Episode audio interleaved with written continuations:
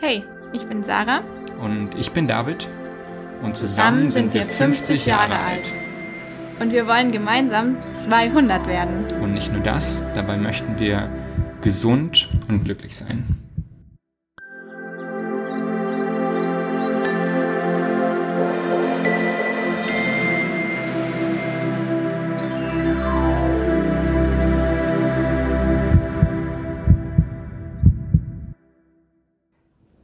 Herzlich willkommen zu unserem Gesundheitspodcast. Jetzt schon die dritte Episode. Das Thema heute heißt Mehr ist weniger. Fasten für ein langes Leben. Und wie schon auch beim letzten Mal und auch die kommenden Male haben wir wieder einen ganz besonderen Gast und Sarah stellt ihn einfach mal vor. Heute bei uns zu Besuch ist Dr. Daniela Liebscher, eine Expertin, deren große Leidenschaft das Thema Fasten ist. Sie ist Fastenärztin und Vorstandsmitglied der Ärztegesellschaft Fasten und Ernährung e.V. Ärztin am Immanuel Krankenhaus Berlin-Wannsee und der Charité und forscht dabei zu Ernährungsinterventionen und Fasten bei Krebserkrankungen, multipler Sklerose, zu religiösem und intermittierendem Fasten. Herzlich willkommen, Daniela. Wir freuen uns, dass du da bist. Danke, ich freue mich auch. Für die meisten Menschen ist Fasten mit etwas Negativem verknüpft, also Verzicht oder Hunger. Wie bist du mit dem Thema in Berührung gekommen und kannst du dich an deine erste Fastenerfahrung erinnern? Also in Berührung bekommen mit dem Thema Fasten bin ich als Kind, weil meine Eltern von ihrer Religion her gefastet haben. Meine Eltern sind Bahai und äh, später habe ich mich auch dafür entschieden. Es war für mich als Kind schon immer ganz äh, spannend, diese Fastenzeit zu erleben. Meine Eltern haben dann eben in diesem religiösen Fasten morgens gegessen und abends, aber tagsüber nichts gegessen und nichts getrunken. Und ich kann mich erinnern, dass ich als Kind schon, so als elf, zwölfjährige, schon gerne mit dabei sein wollte, das miterleben wollte, diesen Verzicht. Irgendwie, ich fand das total cool, dass man dann, ja, irgendwie auch frei ist von all dem, was man sonst irgendwie so in sich reinmampft. Mhm und äh, habe versucht, da was auch mitzumachen und fand das äh, ganz toll, als ich das dann endlich auch durfte und dann war es doch schwer, ja. man gewöhnt sich immer wieder jedes Jahr auch dran, wenn man es wieder macht, das ist immer ein Sprung ins kalte Wasser und man merkt aber dann immer auch wieder, dass es einem zum einen gut tut und zum anderen, dass es eigentlich total easy ist. Ja, dass man eigentlich gar nicht so Schwierigkeiten hat, wie man sich das vorher ausmalt. Ja, ich mache einfach gleich mal mit der nächsten Frage weiter. In unserem Podcast geht es ja darum, dass Sarah und ich, wir uns gemeinsam vorgenommen haben, 200 zu werden. Und auch Fasten ist irgendwie ein Teil davon. Es gibt ja viele verschiedene Regionen und ja, Menschen, Kulturen, wo Fasten inklusive ist. Und so ist es auch bei den Blue Zones. Da ist auch, dass man eigentlich, wenn man es verallgemeinern möchte, sagen kann, dass Kalorienrestriktion oder ein kalorienarmes Leben irgendwie mit dazugehört. Warum ist ein kalorienarmes Leben für ein langes, gesundes Leben nützlich? Tja, es ist so wie einfach auch ein Verbrauch. Ne? Wenn man viel Stoffwechsel hat, dann altert man vielleicht auch schneller. Das wäre vielleicht so ein bisschen das, was man jetzt ganz grob irgendwie sagen kann. Aber das ist natürlich kein linearer Zusammenhang. Man braucht natürlich auch eine bestimmte Anzahl an Kalorien, um gesund zu bleiben, weil ab einer bestimmten Untergrenze man eben auch infektanfällig wird und so weiter. Außerdem ist es so, dass man sich fragen muss, will man nur ein langes Leben äh, oder will man auch ein langes und glückliches Leben? ähm, und damit meine ich jetzt nicht nur irgendwie snacken und Torte essen, sondern tatsächlich ist es so, wenn man unter einer bestimmten Kalorienzahl bleibt, also die Leute, die diese Caloric Restrictions zum Beispiel längere Zeit machen, die haben oft Probleme mit Kälteempfinden, ja, denen ist halt oft kalt, weil das nicht mehr ausreicht, um die Temperatur des Körpers im Normalbereich zu halten. Die haben eine deutlich erniedrigte Libido, weil einfach unser Körper auch darauf eingestellt ist, wenn es nichts zu essen gibt, wird auch nicht sich fortgepflanzt. Ja, also das hängt auch miteinander zusammen. Das heißt, es gibt da schon eine ganz feine Balance. Die Formel ist nicht ganz einfach. Ja, aber es ist auf jeden Fall so, wenn wir zu viel haben, dass wir dann schneller altern, dass unsere Zellen einfach auch nicht hinterherkommen, das alles gut abzubauen bzw. gut zu verstoffwechseln, wenn nur ein Ernährungsprogramm gefahren wird, und zwar dieses von der exogenen Zufuhr von Kalorien, dann äh, ist das definitiv nicht gut. Ne? Also es ist gut, wenn das endogene Verbrauchsprogramm mal genutzt wird. Das heißt also alle Reserven, die wir uns angegessen haben, die auch verstoffwechselt werden können. Wenn das immer mal sich abwechselt, dann ist das sicherlich gesund. Ja, du hast es schon angesprochen, dass es auch einen zu viel an Kalorienverzicht geben kann. Das klang schon so ein bisschen mit. Und ich habe von einer Bewegung gehört, auch gelesen aus Amerika, die sich die Kron-Diät auf die Fahne geschrieben hat. Also Kron steht dabei für Calorie Restricted Optimal Nutrition. Also das sind Leute, die weniger Kalorien zu sich nehmen, als sie eigentlich benötigen. Dabei aber auf genügend Vitamine und wichtige Nährstoffe achten. Und ich habe davon denen gelesen, dass sie bei längerem Sitzen Probleme haben, weil sie Haut und Knochen sind unter anderem. Und dazu die Frage, gibt es ein zu viel an Kalorienverzicht? Die hast du schon ein bisschen beantwortet, aber an welchen Anzeichen kann man erkennen, dass man es übertreibt? Eigentlich das, was ich gerade schon gesagt habe. Also wenn es einem zu kalt ist zum Beispiel, man merkt, man hat vielleicht auch nicht mehr die Energie, man wirkt infektanfällig oder auch die Lust zum Beispiel ist nicht mehr so da, dann merkt man, okay, das ist jetzt sozusagen vielleicht zu viel, je nachdem, was man natürlich erreichen möchte. Wie gesagt, will man nur in Anführungsstrichen lange leben, dann ist das vielleicht der richtige Weg. Ja, ähm, aber die Frage ist ja, mit welcher Qualität und, und wozu will man auch eben auf diese Kalorien verzichten? Ja, also was ist das Ziel dahinter? Da muss man ja schon einen deutlichen Sinn drin sehen, um das alles sich auch zu bürden. Ja. Vielleicht, wenn wir das ganze Thema Fasten noch ein bisschen langsamer anfangen können, dass wir vielleicht auch unsere Zuhörer, die mit dem Thema Fasten noch gar nichts zu tun haben, stelle ich einfach mal die Frage, welche Fastenarten gibt es denn überhaupt, wo wir wissenschaftlich sagen können, dass sie gesund oder gesundheitsförderlich sind? Also die Kalorienrestriktion, wie Sie gerade genannt habt, ist eines der Dinge, die untersucht wurde und das wirkt in allen Spezies, also ob jetzt im Regenwurm, in der Küchenfliege oder bei den Affen und auch bei uns lebensverlängert. Also bei uns muss man sagen, vermutet man es, weil es nicht so einfach, da einen Menschen zu untersuchen, der schon seit seiner Jugend dann kalorisch restriktiv sich ernährt. Das ist eine Form, die man vielleicht Fasten nennen kann, aber an sich würde ich Fasten eher als in einem bestimmten Zeitabschnitt definierten Verzicht auf feste Nahrung oder zusätzlich auch auf Getränke definieren. Ja, und dann würde das bedeuten, also dass auch meinetwegen Fernsehfasten zum Beispiel kein Fasten in dem Sinne ist, in dem medizinischen Sinne, also sicherlich sinnvoll, aber in dem medizinischen Sinne wäre das so, dass man sagt, dann gibt es eben unterschiedliche Zeitabstände, in denen gefastet wird. Es gibt das eine, nennt sich entweder prolongiertes oder periodisches Fasten, wenn man über eine bestimmte Zeitperiode sozusagen fastet, meinetwegen 5, 7, 14 oder gar 40 Tage manchmal bei medizinisch betreutem Fasten in den Buchinger Kliniken. Wenn das mal indiziert ist, dann wird das da auch durchgeführt. Dann gibt es intermittierendes Fasten, was eben kürzere Zeitabschnitte sind, aber dann immer wieder, ne, wo man dann sagt 14 bis 16 Stunden tagsüber oder gar 18 Stunden oder nur eine Mahlzeit am Tag. Da gibt es sehr unterschiedliche Varianten. Wobei ich auch da das auch ein bisschen schwierig finde, eine Mahlzeit pro Tag, da muss man schon Ernährungsexperte sein eigentlich, um da wirklich alle wichtigen Nährstoffe unterzukriegen. Das ist gar nicht so einfach. Ne? Dann gibt es Trockenfasten, ja, wo man eben auch auf Getränke verzichtet.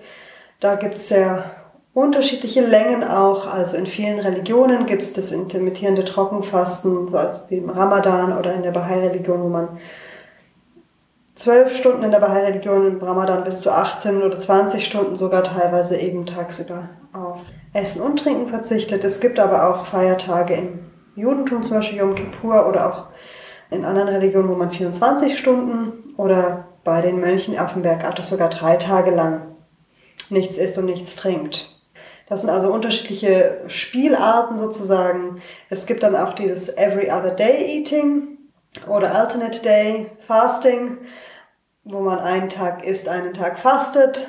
Wobei in einigen der Studien das Fasten nicht ganz so strikt als Fasten definiert wurde, sondern einfach nur 500 Kilokalorien, nicht mehr, was aber eigentlich schon oft so ein kleines Sandwich oder so ist, ne? was jetzt nicht ganz der Fastendefinition vielleicht entsprechen würde, aber genau. Und dann gibt's noch diese ganze Welt, äh, die jetzt gerade so entsteht, der Fasting Mimicking Diets, also Fasten mimikrierende Ernährungsformen, weil ich die Übersetzung nicht so glücklich finde. Also fastenähnliche Sachen, die sozusagen Nahrungsaufnahme, die für den Körper aber einen Fastenstoffwechsel auslöst, weil die eben in den Kalorien so niedrig ist und keine schnell resorbierbaren Kohlenhydrate enthält. Das sind sozusagen Fastenpakete, die man bestellt und dann, wenn man nur das isst, ist der Körper in einem Fastenzustand, aber man hat das Gefühl, vielleicht man hat ein bisschen was zum Beißen gehabt. Spannend. Kannst du vielleicht ganz kurz erklären, was sich im Körper verändert, wenn wir fasten, also auch über längere Zeiten. Vielleicht ganz allgemein, dass wir verstehen können, was passiert in unserem Körper, was verändert sich da. Das ist ein ganz interessantes Programm, also es ist ein ganzes Programm sozusagen, was mhm. abläuft, wenn das äh, Programm Glukoseeinfuhr nicht mehr da ist. Und zwar äh, betrifft es eigentlich fast alle Organsysteme, muss man sagen. Ich würde ein paar Sachen einfach rauspicken, die ich auch spannend finde. Das eine ist, dass wenn die Glucose knapp wird, also der Zucker sozusagen im Blut knapp wird, dann stellt sich der Körper um, insbesondere die Leber fängt an, einen Ketonkörper zu produzieren. Als ich noch studiert habe, hat man irgendwie gesagt, ja, also die Ketonkörper, das ist halt was, wenn man fastet, das ist dann da und das riecht halt vielleicht ein bisschen schlecht, weil einige der Ketonkörper sind flüchtig und das Gehirn kann sich davon ernähren. Mehr wusste man nicht oder also zumindest war es irgendwie kein Hit. Aber heutzutage ist es tatsächlich der Hit, weil man gemerkt hat, dass es unter anderem wirklich im Nervensystem Prozesse der Regeneration, also der Verjüngung anregen kann, auch auf die Immunzellen auf eine bestimmte Art und Weise wirkt, dass man zum Beispiel das auch bei MS jetzt beobachtet hat, dass das wahrscheinlich sinnvoll ist, Ketonkörper im Blut zu haben dafür. Und da sind wir gerade auch dann äh, dabei, Studien zu machen, inwiefern das durch eine ketogene Ernährung, das heißt also Ernährung, die Ketonkörper produzieren lässt, weil eben kein Zucker drin ist oder so gut wie keiner, oder übers Fasten besser ist. Aber das ist ein Element, was dem Fasten sozusagen innewohnt, dass der Ketonkörperstoffwechsel überhaupt erst sozusagen auf die Bühne tritt und ähm, im Körper durchaus einige interessante Effekte hat. Dann verändert sich natürlich die gesamte hormonelle Achse rund um das Insulin. Die hat sehr viele verschiedene Facetten oder beziehungsweise hormonelle Stoffwechselwege, die da dranhängen, unter anderem zum Beispiel der Weg, der die Wachstumshormone beeinflusst. Und das war eigentlich sozusagen der Grund, warum das Fasten jetzt in den letzten zwei Jahrzehnten nochmal so ein Boost in der Forschung erfahren hat, weil man gesehen hat, so, aha, irgendwie mit dem Wachstumshormon, da hängt auch irgendwie Tumorwachstum, also die Krebserkrankungen hängen damit zusammen. Wie kann man das Wachstumshormon bei einem Erwachsenen niedriger halten? Ah, durch Fasten hat man gemerkt, weil das hängt mit dem Insulin durchaus zusammen. Also es hat sozusagen auch einen, wahrscheinlich einen protektiven Effekt, den kann man natürlich sehr schwer untersuchen, aber ähm, es gibt eben zu vermutende Zusammenhänge. Und dann wäre noch interessant, finde ich, auf einer ganz anderen Ebene hat Fasten eben auch einen Effekt auf die Verdauung, ja, weil unser Darm sich dann ein bisschen entspannen kann, ganz viele Zellen abgeschilfert werden, ganz viele auch abgestoßen werden, weil der Darm ist ein Riesenorgan, der verbraucht auch sehr viel Energie und wenn keine Energie reinkommt, dann werden Stellen abgebaut sozusagen. Ja, dann wird da Grund gereinigt und deswegen ist es auch eigentlich sehr, sehr, sehr wichtig, wie man nach einem längeren Fasten wieder aufbaut. Mhm. Das ist eigentlich fast wichtiger als das Fasten, weil sonst der Darm komplett überfordert ist, wenn man dann wieder gleich ganz viel Verschiedenes reingibt. Und diese Energie, die der Darm sonst braucht, ja, die steht uns dann auch zur Verfügung. Durch diese innere Stoffwechselsituation haben wir ja trotzdem Energie und die steht uns dann zur Verfügung, um uns mal fitter zu fühlen. oder auch um mal ein bisschen geistige Klarheit zu haben, sage ich jetzt einfach mal so, weil es ist tatsächlich ganz oft so, dass man im Fasten einfach nochmal merkt, wie es einem eigentlich geht, wo man gerade steht, die Gedanken klären sich, es ist wirklich eine reinigende Erfahrung auch auf der Ebene. Und das finde ich total interessant, dass wir dafür auch richtig gemacht sind, ja, dass uns das auf vielen verschiedenen Ebenen ganz gut tut. Und vielleicht noch eine Sache, weil wir uns auf das Thema nur auf das Fasten konzentrieren. In den Religionen ist Fasten immer mit Feiern auch verbunden. Mhm. Und also Essen und Fasten gehören einfach ganz organisch zusammen. Und das ist eigentlich auch wichtig, glaube ich, zu verstehen. Es geht um beides. Also viele der Regenerationseffekte, die man in Studien beim Fasten beobachtet hat, setzen erst ein, wenn wieder gegessen wird. Ja, die hätten nicht eingesetzt, wenn das Fasten nicht vorher gewesen wäre. Mhm. Aber das Essen ist natürlich auch wichtig und ich glaube, das ist sozusagen die Polarität, in der wir halt auch leben und wo wir ein gutes Gleichgewicht finden dürfen. Ja, es geht so ein bisschen Hand in Hand. In Loma Linda, Kalifornien, also einer der Blue Zones, da haben viele die Gewohnheit, nur zwei Mahlzeiten am Tag zu essen. Zwischen den Mahlzeiten snacken sie meistens noch nicht einmal dabei und es liegen ungefähr vier bis fünf Stunden mindestens dazwischen. Das ist ja eine Art Intervallfasten beziehungsweise intermittierendes Fasten. Dazu die Frage, wie kann Intervallfasten aussehen und welche Form ist laut aktuellen wissenschaftlichen Erkenntnissen am gesündesten? Also du hast jetzt schon ein bisschen über Alternate Day Fasting, also diese Form hast du schon so ein bisschen angesprochen, aber gibt es eine von diesen Arten des intermittierenden Fastens, die du als die gesündeste momentan siehst? Die gesündeste ist die, die man längerfristig umsetzen kann.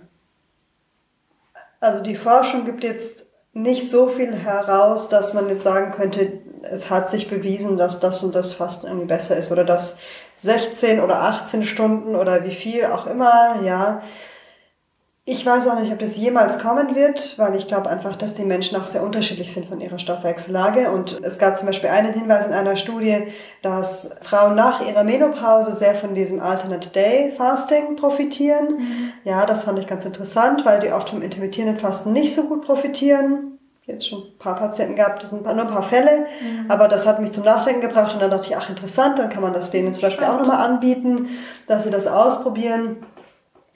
Im Endeffekt ist halt nur dann sowas sinnvoll, wenn man das wirklich langfristig macht. Wenn man das jetzt nur zwei Wochen durchhält und dann sagt, okay, Sie müssen mich aber belohnen, das war so anstrengend, dann hat das keinen Sinn. Ja, und dann sollte man lieber 14 Stunden jeden Tag machen, meinetwegen, als die 18 Stunden einmal in der Woche. Ja. Wie schafft man es, nicht zu snacken? Hast du da vielleicht einen praktischen Tipp für uns? Einfach mal anfangen mit intermittierendem Fasten. Das ist ganz interessant. Einem vergeht dann auch irgendwann das Snacken. Das dauert vielleicht ein oder zwei Jahre, aber irgendwann merkt man, dass man das auch gar nicht mehr will. Dass man eigentlich voll ist, dass man eigentlich zufrieden ist im Bauch. Und jedes, was dann noch extra irgendwie reinkommt, ist eigentlich ein Störfaktor, so, ne? Und ich glaube, das ist halt wichtig, dass man das für sich dann erfährt. Weil sich das einfach nur wegzunehmen, macht meistens nicht so viel Sinn, ist meistens nicht nachhaltig und irgendwann kommt das Belohnungssystem wieder und klopft an und sagt, hier, ich habe jetzt aber schon so lange verzichtet, kriege ich nicht was dafür. Muss man einfach irgendwie gucken, wie das, wie das gut in den Alltag passt. Man kann natürlich, was wir im längeren Fasten, beim Heilfasten zum Beispiel auch auf der Station den Leuten raten, ist was zu trinken. Mhm. Ruhig auch was Warmes zu trinken, das füllt auch ganz gut. Und wenn es so leckere Kräuter sind und man wirklich vielleicht sogar die entweder selber gesammelt hat oder selber zusammengestellt hat, ne, dann hat man da auch ein eher Freude dran und das nährt einen dann auch nochmal anders. Das ist eine Sache, die vielleicht hilft. Und die andere Sache, die ich finde total gut hilft, ist wirklich Nüsse zu essen. Also Nüsse sind einfach super gesund, sollte man eigentlich in jeder Ernährung mit drin haben. Das ist das Einzige, finde ich, was in den Ernährungsstudien durchweg gut wegkommt. Und wenn man tatsächlich Nüsse wirklich als Ersatz zum Beispiel für Milchprodukte äh, nimmt, ähm, über die Pasta oder in den Salat rein, dann ist man auch lange zufrieden und glücklich im Bauch, finde ich. Mhm. Also, ne, dann die sättigen einfach sehr gut. Also da auch nochmal drauf achten, wenn man merkt, dass man gegen Ende der Fastenzeit beim intermittierenden Fasten Hunger kriegt, dann hat man wahrscheinlich vorher nicht richtig gegessen, dass man da nochmal guckt, was kann man da ändern, dass das wirklich auch was ist, was einen wirklich satt und zufrieden mhm. macht. Ja. Snacken, genauso wie Rauchen, ist oft einfach eine Ausrede, um sich Zeit zu nehmen, um eine kurze Pause zu machen. Und ich glaube, das ist auch nochmal wichtig, dass man sich das vergegenwärtigt. Und dazu hilft eben auch das Fasten. Wozu benutze ich Essen denn alles? Was sind denn meine verschiedenen Ebenen des Hungers in meinem Körper, die ich damit bediene? Und wie kann ich die vielleicht sonst auch anders beantworten, diese Anfragen von innen, als mit Essen? Mhm.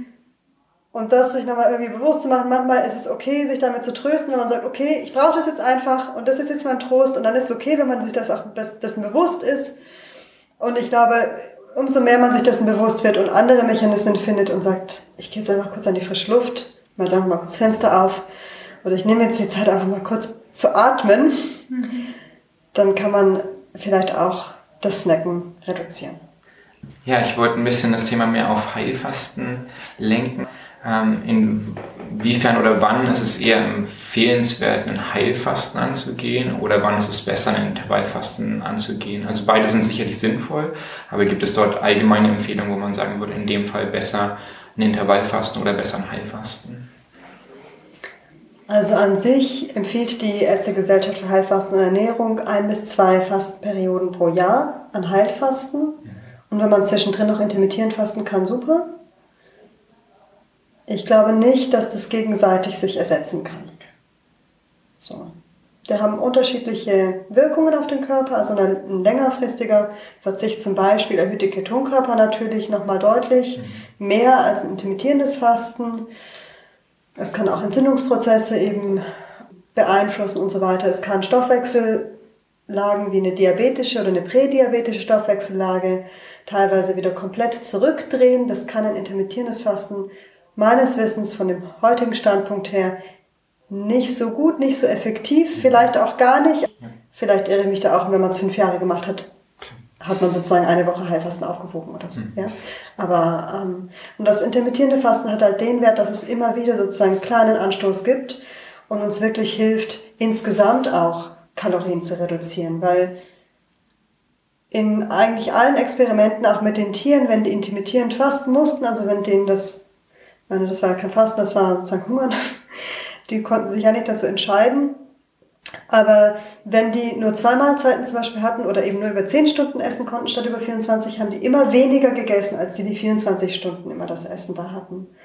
Also es hat einfach nochmal einen anderen Wert, das intermittierende Fasten für den Alltag. Ich wollte gerne noch mehr verstehen, wie kann ein effektives Heilfasten aussehen? Also wir haben eben gerade schon so ein bisschen darüber gesprochen, dass es mehr ist als nur gar nichts zu tun, sondern dass da eben auch zum Beispiel Kräutertees oder auch andere Dinge vielleicht mit dazukommen. Wie kann man sich das vorstellen? Wie sieht ein effektives Heilfasten aus? Oder sollte man das grundsätzlich in Begleitung eines Experten machen? Heilfasten an sich wenn es therapeutische Zwecke hat, ist es immer gut, das in Begleitung zu machen. Es gibt auch das Fast für Gesunde, das heißt auch richtig so. Das sind fünf Tage, die kann man auch zu Hause machen, sage ich jetzt mal so. Da ist es auch gut, wenn man beim ersten Mal vielleicht eine Begleitung hat oder sich zumindest gut einliest. Nicht, weil das Fasten schwer ist, sondern das steckt uns in den Genen, sondern eher, weil der Aufbau danach schwer ist. Ja, weil wir uns da oft nicht so gut disziplinieren können und denkt, na, jetzt kann man loslegen. Und wenn man dann mit einer Pizza oder gar mit einem Eisbein aufbaut, gab es auch schon alles, dann kann es gut sein, dass man dann kollabiert oder dass einem speiübel ist und man denkt nie wieder. Also das ist halt eigentlich für Gesunde der schwierigste Punkt. Wenn man Medikamente nimmt, dann sollte man auf jeden Fall eine ärztliche Begleitung haben in irgendeiner Form, weil Heilfasten wirkt eben heilend und damit auch zum Beispiel Blutdruck senkend und äh, wirkt auch auf andere Medikamente und dann muss man einfach gucken, dass man die Medikamente da anpasst an das Fasten und die nicht durchnimmt, weil dann hat man vielleicht einen viel zu niedrigen Blutdruck mhm. und kann dann vielleicht auch ein Kreislaufproblem bekommen. Also da, wenn man Medikamente nimmt, braucht man unbedingt eine medizinische, eine ärztliche Begleitung. Aber ansonsten, wie gesagt, das Fasten an sich ist jetzt kein Hexenwerk und braucht eigentlich auch keinen Arzt. Kann man selber aber das drumherum manchmal. Und was da halt wichtig ist, zum Beispiel, also im Heilfasten gibt's halt auch noch ein paar Helfer, ja. Wir haben auch einen Online-Kurs irgendwie, wo die auch nochmal erklärt werden. Also auch das kann man sich äh, dann antun und angucken. Zum Beispiel eben Leberwickel, ja, die helfen auch nochmal den Hunger zu reduzieren, wenn man jetzt wirklich ähm, länger nichts isst. Und sind einfach wohlig, helfen den Leberstoffwechsel, so unsere Erfahrung zumindest. Ja, es ist keine Studie zum Leberwickel gemacht worden. Das ist so Tradition und man merkt auch selber, dass es einfach hilft. Die Patienten sind auch sehr dankbar zu. Was ich erfahren habe, sind auch, dass Einläufe ganz gut Nebenwirkungen beim Fasten auch reduzieren können. Also in Deutschland macht man das tatsächlich mit Abführmaßnahmen. Also man leitet das Fasten mit Abführmaßnahmen ein und macht dann ein bis zwei Tage in einen Einlauf. Und das ist auf jeden Fall so, dass viele da berichten, dass sie deutlich weniger Kopfschmerzen haben oder dass es einfach weniger Hungergefühle gibt und so. Unsere Ahnen, wenn die nichts zu essen hatten, haben die sicher nicht Glaubersalz gesucht, sondern haben was zu essen gesucht.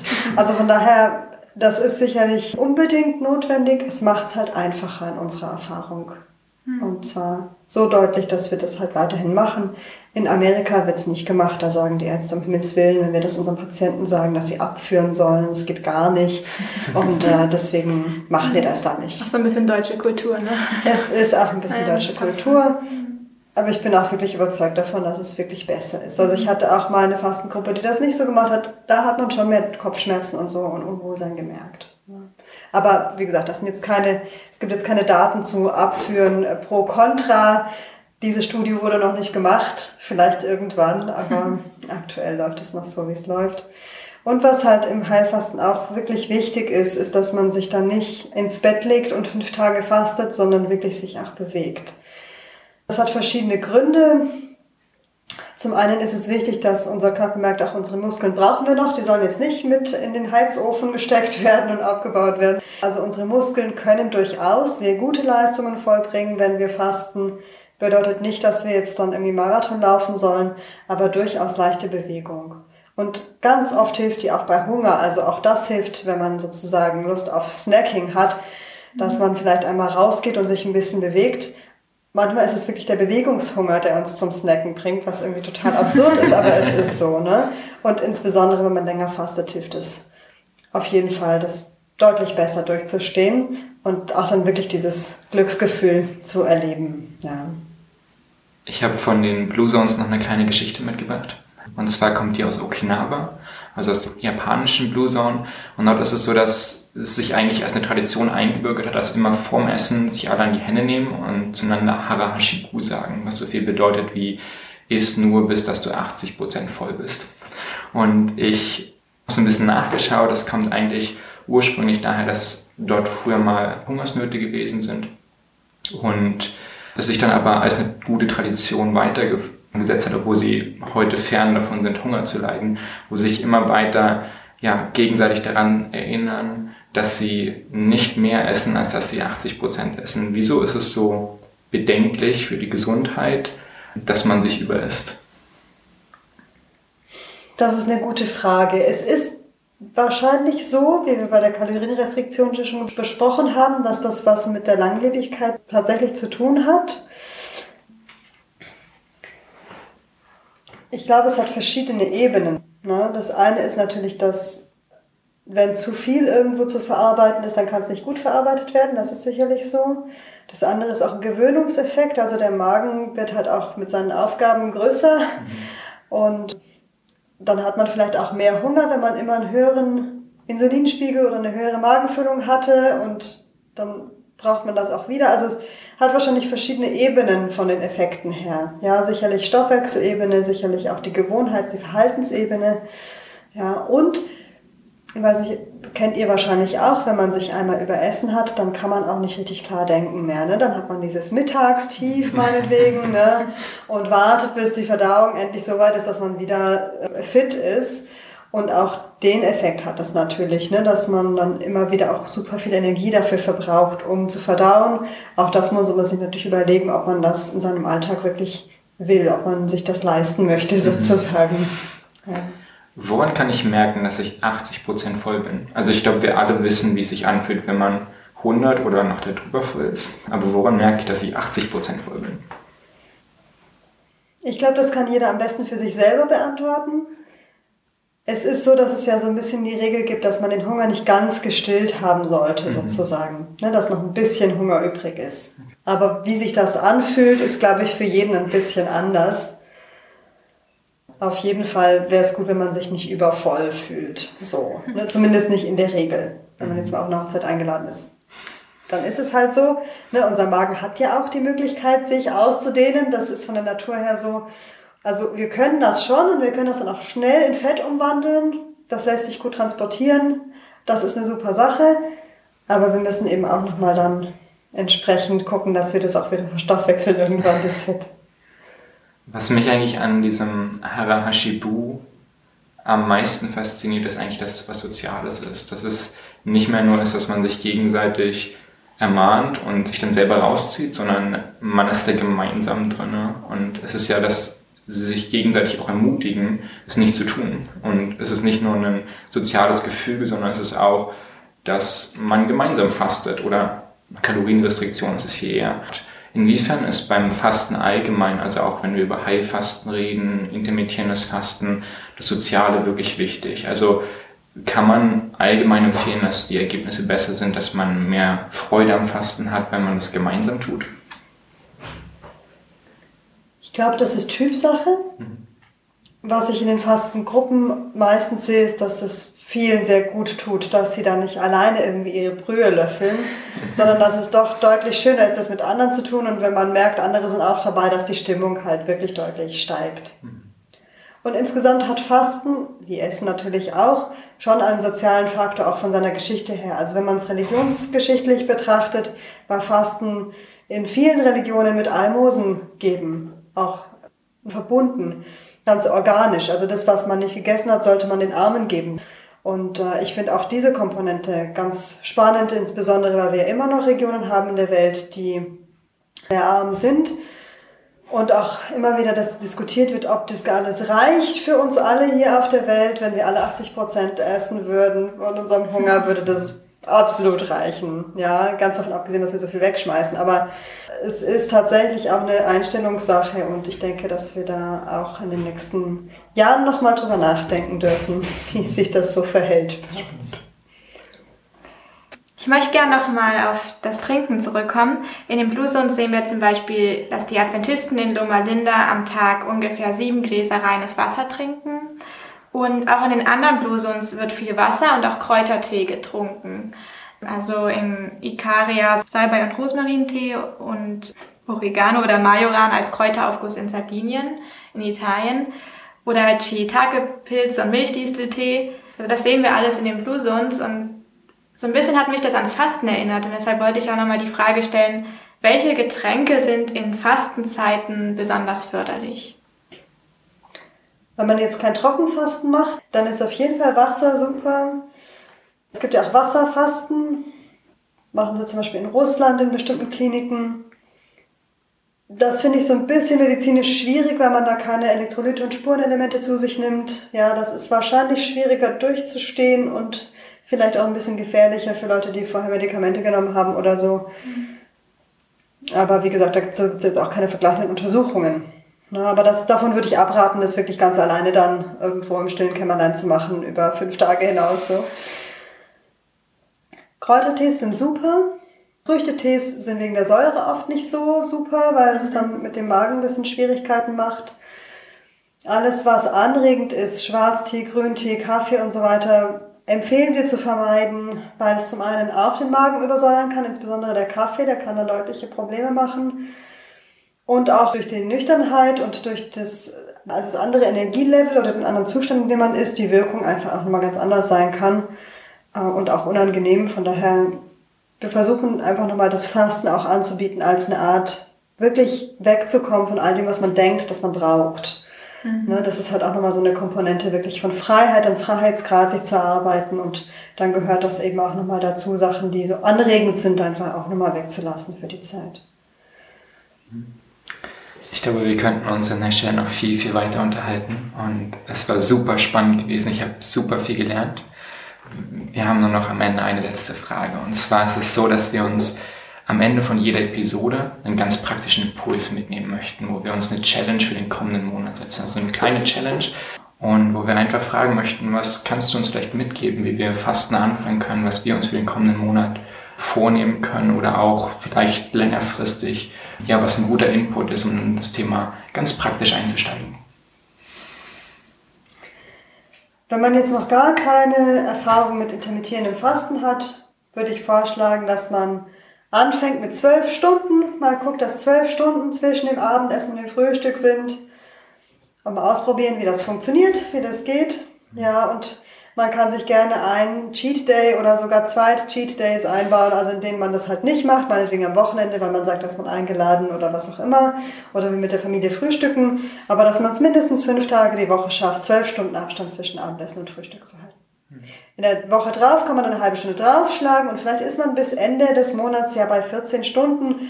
Da sagt man, ist so das Minimum bei den allermeisten Menschen, dass sie in eine Ketose kommen. Wenn man die Challenge ausweiten will, kann man nach drei Monaten vielleicht bei 16 Stunden sein.